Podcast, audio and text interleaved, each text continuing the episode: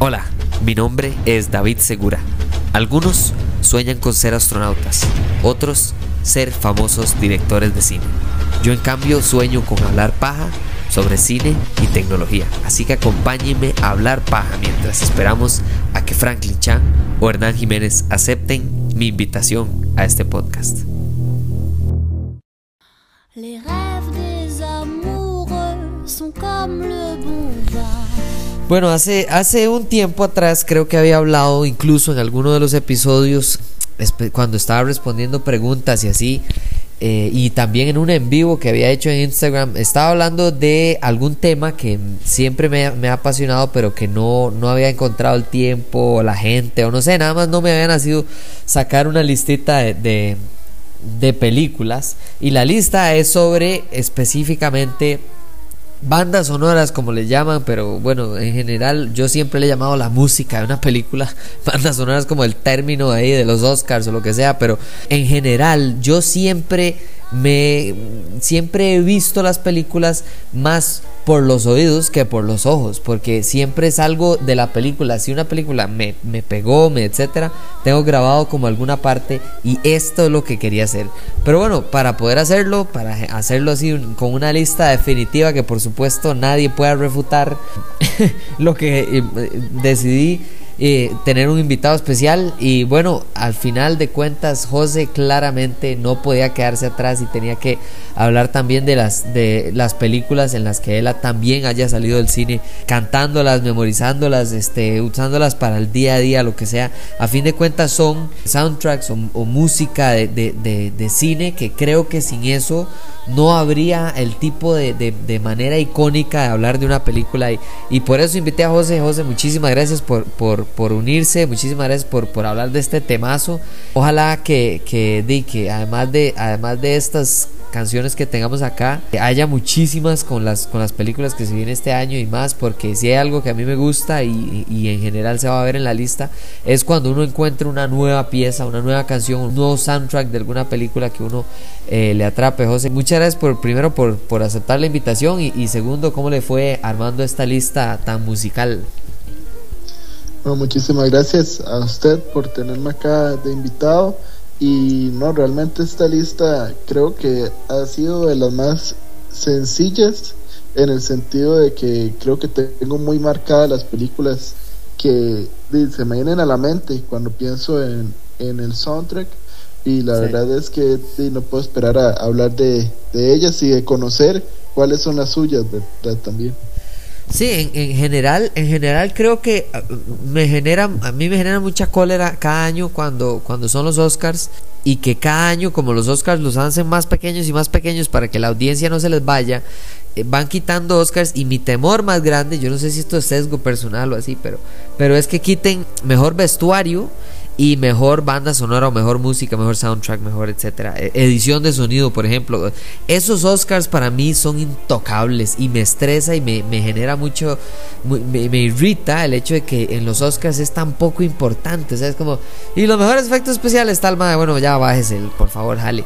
Eh, mientras que le dan súper importancia, ¿verdad? Cuando es la actriz principal. Y, y yo digo, sí, yo entiendo que esos son los de renombre, pero no sé, a fin de cuentas yo, yo creo que, no sé si a usted le ha pasado, pero por ejemplo, yo veo la misma importancia en la gente que nada más, eh, y la gente lo ignora o nada más como que no le presta atención a vestuario o, que, a música, digamos, la gente va, ay, qué buena, qué buena película, sí, sí, pero se te pegó la canción, weón, o sea, es, yo no sé si a usted le pasa, José, si hay algo que usted cuando ve una película, todo el mundo es como, madre, qué buena película por A, B, C y D, y usted es el bicho raro que es como, madre, sí, pero vieron el vestuario, o vieron la, vieron la, no sé, la cinematografía, y nadie se fija en las tomas o algo así, hay algún tema, además de, por supuesto, que puede ser también el soundtrack, que usted dice como, no, claramente yo soy el bicho raro que siempre habla de este tema. No, no, definitivamente, en general creo que hay varios temas que cuando salga una película mucha gente tal vez no ve esta parte de, evidentemente, como se dice, la categoría de soundtracks que, que muchas veces este, la gente no le presta atención. También siento que los Oscar tienen cierta responsabilidad porque básicamente cada vez que Disney tiene una película es la que va a ganar este, la mejor banda sonora y no se le presta atención a otras cosas Pero otro, por ejemplo, espacio que a mí me parece que no se le presta tanta atención y a mí me parece muy importante para que una película funcione es el, apartado de la edición, por ejemplo. A mí, así como el tema de los soundtracks, el tema de la edición siempre me gusta. Y entonces a veces salgo de la película diciendo, pero es que en tal parte está editada raro, o aquí siento que las ediciones de, las decisiones de edición no fueron las mejores y siempre que salgo con la gente, lo, siempre tengo la misma respuesta, es que yo no me fijo en eso. Entonces ahí uno se da cuenta, ¿verdad? De que tal vez uno es como el bicho raro en, en esos aspectos, pero con el soundtrack sí creo que mucha gente lo nota, pero no, no le presta tal vez atención, tal vez va a la casa con la canción pegada y todo, pero no lo piensan, ¿verdad? No se ponen a pensar después como, pucha, sí, mira, este soundtrack estuvo demasiado bueno, ¿por qué no lo escucho? Porque di, es como que salía la película y ya se acabó. Incluso la edición, muchas veces eh, uno, uno, puede culpar al editor por muchísimas cosas, tanto así que, por ejemplo, de, eh, eh, ¿qué, tan clave es un editor? Por ejemplo, la diferencia entre un editor de película y un editor de prólogo, por ejemplo. que, que, son compañías totalmente separadas, trabajos totalmente separados, o sea, eso es, totalmente otro mundo y a fin de cuentas, si usted agarra a alguien que edita películas para editar un prólogo, el prólogo va a ser un fracaso aburrido. Y si usted agarra a alguien de, eh, que edita prólogos para editar una película, ahí puede salir algo peor todavía que se llama Suicide Squad, que ya existe, que lo hizo David Ayer. Eso iba a decir. ah, qué cosa más triste. Pero bueno, volviendo a un tema más feliz y más tranquilo, hablemos un poco de las películas. No sé si, si del lado suyo, José, hay alguna, alguna alguna película que casi, casi llegó a su, para que sepan cómo funciona el episodio de hoy, perdón, ni siquiera lo mencioné, son top 5, entonces no están en orden de 5 es el peor y 1 es la mejor, están en orden nada más que estas son las 5 para nosotros que son más importantes en cuanto a soundtrack o música dentro de una película, ¿verdad? Muy importante diferenciar de soundtrack que es la música, la composición musical dentro de la película y no edición de sonido, por ejemplo, porque, porque ahí tendríamos que hablar de, no sé, películas como Quiet Place, que la edición de sonido es totalmente otra cosa. No, no, esto es la música. Cuando usted sale de ahí y usted sale cantando, usted sale tarareando y demás, esa es la música, la composición musical de la película. Eh, y no sé si usted tiene, yo en realidad solo tengo una película que, que, que, que no, eh, no la pude meter en mi top 5, pero que siempre todo el mundo es como, pero ¿cómo se le ocurre? Y entonces nada más voy a decir esa película, pero no sé, primero por supuesto que el invitado especial, José, no sé si hay alguna película que usted se le ocurra, que usted diga, sí, no la metí en mi top 5, pero, pero puede ser que, que sea una música pegajosa o así. Sí, sí, yo creo que en mi caso no es tanto por pegajosa, sino por lo que me hacían sentir, pero me gusta mucho, hay dos películas que casi casi lo hacen, este, Black Panther, me gusta mucho el soundtrack de, Black Panther, me parece que es de los más creativos que hay en el MCU, de hecho es el único que, aparte obviamente de, de los Vengadores, que, que, resuena en mi cabeza muchas veces, y Dune, que en realidad es muy reciente, y la razón por la que no puse el soundtrack de Dune es porque hay otra película que trabaja Hans Zimmer en mi lista, que me parece que tiene mejor soundtrack que Dune pero ah. casi casi.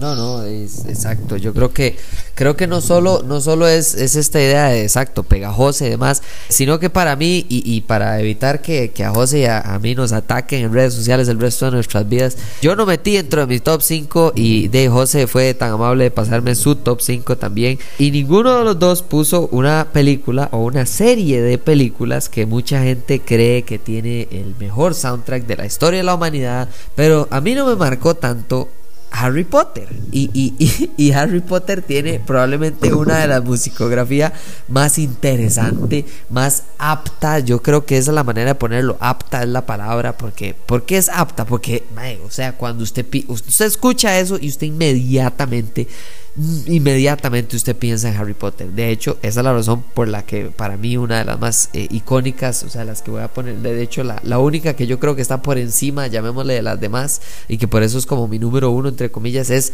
lo que yo inmediatamente conecto, ¿verdad? La música de Harry Potter con Harry Potter y de esa otra que vamos a hablar más adelante. Entonces, no se preocupe, José, no nos van a atacar en redes sociales. Ya dijimos que Harry Potter es una muy buena, es un muy buen soundtrack porque lo es, o sea, a fin de cuentas lo es. Sí, eso queda claro, a mí también me encanta y obviamente es imposible no o sea, no escucharlo y no tener toda la nostalgia en la mente, pero es, nada más que siento como que, que, es como la canción, ¿verdad? No tanto como el soundtrack, pero o sea, no, no le quito absolutamente nada de mérito.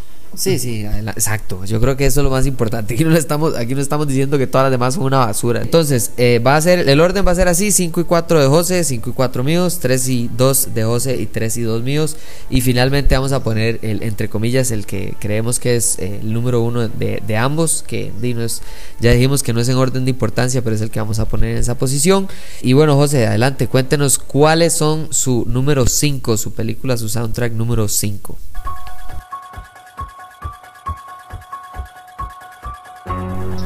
Yo creo que en la posición 5 sería Halloween, de nuevo, como usted mencionó, ¿verdad? Creo que, que igual que usted, este, solo el primer lugar es como el que yo digo, que, que sí, que, que lo guardo como haya atesorado, pero todos están muy parejos. Halloween creo que es una película eh, que me hace gracia porque el soundtrack es más reconocido, siento yo, que la película, porque usted pone la canción eh, propiamente que, que se hizo para la película. Y usted reconoce ese tono y mucha gente dice como mira sí claro yo he escuchado esa canción verdad el tiri tiri tiri todo el mundo lo escucha y una vez lo relaciona con que es algo de terror. Y yo creo que eso es lo más importante para mí para haberla puesto en este top porque dentro del terror creo que es la película que mejor ha pegado un soundtrack, no solo en el caso, digamos, de la canción, que por supuesto es icónica, sino que a través de la película son sonidos muy simples. De hecho, se utilizaron, este, básicamente usted escucha, es un, es un teclado básicamente durante toda la película, este, y son sonidos muy sutiles, un tururún, y, pero ya eso le indica a usted como esa señal, ¿verdad?, de, de una amenaza, de que hay algo ahí cerca, le aumenta la atención a la película sin la necesidad de tenerlo hasta un montón de voces o un montón de voces de un pronto a otro, silencio y algún golpe, ¿verdad? Tipo jumpscare. Todo lo contrario, todo es muy sutil, como, como que lo intenta, es un soundtrack que intenta que usted esté atento a lo que sucede en la película, no intenta distraerlo, sino más bien captar su atención hacia las cosas que están pasando ahí y por eso creo que, merece estar en este top, porque creo que las películas de terror, para mí, ese es el soundtrack más icónico y además el que realmente con muy poco, por decirlo de alguna forma, logra mucho, a pesar de que evidentemente eso es una idea que para mí está equivocada, pensar que un soundtrack tiene que ser como gigante y espectacular, no siempre, hay películas que se benefician de que sea sencillo y creo que este es el ejemplo de ello. Exacto, creo que eh, y, es muy fácil, es muy fácil vender un soundtrack que suena ahí súper intenso, ¿verdad? Y demás. E, es, es, fácil porque, wow, vea qué increíble lo que sea. Pero a veces los soundtracks más sencillos y más fáciles de entender o más fáciles de nada más apreciar es lo que uno se lleva con uno. para mí, les voy a dar un ejemplo, para mí el más icónico de toda la historia de la humanidad la hizo Steven Spielberg y es Jaws. O sea, son dos notas Nada más. Tanan, y ya. Y ya usted sabe dónde está. Usted sabe qué viene. Sabe qué tipo de. O sea, no, es, es, es, la amenaza es clara. La película también es clara. O sea, es otro nivel. Y creo que eso es lo que me gusta de, a fin de cuentas, en, en, en este eh, en, la, en la película de John Carpenter de, de, de, 1978 de Halloween es el hecho de que es de 1978. O sea, ¿me entiende que está en ese tiempo está saliendo Star Wars? Y aún así creo que la gente no lo olvida a pesar de que no todo el mundo ve Halloween, no todo el mundo ve películas de terror, ¿verdad? O sea, no es fácil para mucha gente y creo que por ahí eh, para mí es interesantísimo. Yo no sé si, si yo, por lo menos esto lo, lo vengo descubriendo ahorita, pero sale en los créditos de música de John Carpenter. O sea, ¿sabes? este mae también compone música. Sí, sí. Oh, my god. no, no lo mencioné, pero sí, justamente iba a decir que el soundtrack este, era de John Carpenter. Y ¡Qué locura! Para los que no saben, ¿verdad? John Carpenter también es la persona que dirige la película. Entonces ya pueden imaginarse. Eso, ¿me entiendes? Eso es como que, eh, como que el compositor de Harry Potter también dirigiera, o sea, se cae uno, o sea, eso no es posible, pero bueno, wow, increíble. Es una elección que para mí no tenía ninguna banda que tenía que estar ahí, de verdad. Sí, claro. Bueno, siguiendo entonces, ¿cuál sigue número 4? En la número 4, y lo pongo ahí porque siento que es tal vez la más cliché que tengo en, en la lista. Es, pero esa siento que es la, la más cliché. Es Star Wars. La verdad es que el soundtrack de Star Wars siempre, siempre, siempre ha sido bueno. Yo no hay ninguna película de Star Wars, inclusive la última trilogía y la última película, que es la que más detesto, no, no me puedo quejar del soundtrack. No, no, no, yo lo escucho y yo digo, qué mal está todo, pero pucha, o sea, no la fallaron con el soundtrack. Es excelente lo que se hace con, con, con el mismo. Y es, para mí, el opuesto a Halloween, ¿verdad? Es más bien este soundtrack que, que le funciona este, ser como gigante y muy robusto. Siento que eso pasa también por el tipo de película que es Star Wars, que obviamente es una película que apunta a ser épica, este, y de proporciones literalmente espaciales. Entonces, yo, siento que ese soundtrack no, no puede faltar dentro de lo que uno considera en algún momento, puede no estar en su top 5, en su top 10, pero siempre, siempre, siempre uno va a recordar ese soundtrack de, de, Star Wars porque no hay forma de olvidarse. Y realmente creo que la razón por la que está Star Wars acá y no uno como el de Harry Potter, que también me gusta mucho, es por el hecho que de Star Wars sí recuerdo más canciones o recuerdo más momentos relacionados como a, una canción que se compuso para ese momento específicamente, no solo Duel of Fates. Entonces, la verdad es que eso es lo que para mí hace esa diferencia. Y de nuevo, el hecho de que a usted no le guste una película, como en mi caso, The Rise of Skywalker, que no me gusta, o sea, de verdad me, me destrozó todo lo que yo pensaba de Star Wars, este, que llegara una película así, y aún así yo saliera diciendo, pero el soundtrack estuvo excelente. La verdad es que habla muy bien del trabajo que están haciendo. Qué, qué, qué difícil, man. Qué difícil. Ay, a mí me duele tanto porque incluso vea si la música de Star Wars es icónica, que primero hay conciertos enteros de la música de televisión, de películas, etcétera. Eso empezó con Star Wars. Además de eso, John Williams eh, es, es, es un, probablemente uno de los dos compositores para mí que marcan el cine contemporáneo, que son para mí. John Williams solamente le llega a alguien a ese nivel. Para mí solo está Hans Zimmer eh, solo Hans Zimmer y, John Williams están en ese estrato inalcanzable del Olimpo de los compositores de música. Eh, en mi opinión, tal vez otra gente podría decir, no sé, Danny Elfman, este carajo Ludwig Göransson, pero son gente un poquito más nueva. Yo siento que John Williams y Hans Zimmer llevan tanto rato y tantos hits en esto que yo, yo nada más hay que aplaudirle a, John Williams y decir, o sea, mi respeto, yo no sé cómo carajos usted logra esto, pero bueno. Ese fue el, 4 y casi que digamos que obligatorio de José, porque si no lo ponía José la tenía que poner yo porque es Star Wars. O sea, vamos a ver, esto está muy claro. Eh, y, mi número 5 creo que también va por ahí. Mi número 5 es algo que yo creo que tiene que ir eh, en cualquier lista por el hecho de que también si no lo agarran a patadas a uno, eh, y mira que Pacho salió en el mismo año que, que, las dos otras películas. Parece que 1977 y 78 fue un muy buen año para, para soundtracks o bandas sonoras. Y por supuesto que es Grease, ¿verdad? Grease 1978, no, o sea, es Grease. O sea, usted puede gustarle o no la película, usted puede gustarle o no John Travolta, usted puede, a usted no importa, a usted no le importa si usted le gusta esta gente, usted al final de cuentas en algún u otro momento de su vida ha escuchado este soundtrack, lo ha cantado, lo ha bailado, hasta tal vez le ha tocado en el colegio tener que actuarlo y lavar. Entonces, entonces para mí es, es un must. O sea, aquí no hay cómo quitarlo. Primero por, por vejez, digamos. O sea, algo que dura tantos años y que todavía se mantiene en la cultura popular, para mí es aplaudible. Eso aplica para Star Wars, eso aplica para Halloween, eso aplica para Grease, por supuesto. Y, y, para mí eso es algo importantísimo, el hecho de que sí, una película puede ser muy buena hoy, pero si sigue siendo buena dentro de 30 años, para mí es marca algo más allá de que solo es buena, especialmente en música, ¿verdad? Porque la música, al final hubo un tiempo en el que solo se escuchaba música clásica y al final el resto de la música clásica se murió y lo que quedó fue como lo más eh, popular, lo que más eh, la gente analiza, etcétera, etcétera. Por eso es que metí Grease. Yo, yo, yo no sé. Yo no sé si, si Grease como película me llama mucho la atención. Eh, porque, porque no, ¿verdad? Es como esta otra película, ¿cómo se llama? También es este tema de fiebre por la noche, Saturday Night Fever. Eso también es una película que yo, para mí ni siquiera es una película, para mí eso es, eso es un video de música muy largo. Eso es lo, eso es lo que para mí es. Eh, y, y, me costó mucho elegir entre Grease y Pulp Fiction, eh, porque Pulp Fiction es mejor película.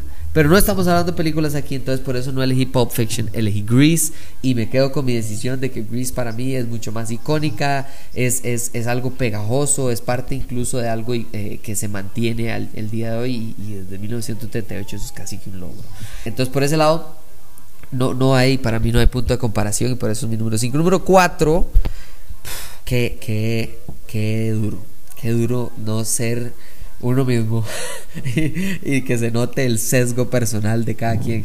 Pero es que yo, yo, mi niñez se la debo a esta película y yo ni siquiera había nacido, no había nacido y aún así mi niñez fue ver esta película una y otra y otra y otra vez y otra vez y otra hasta que salieron películas después en los 2000 que me, me hicieron pensar que había películas más allá de Batman 1989.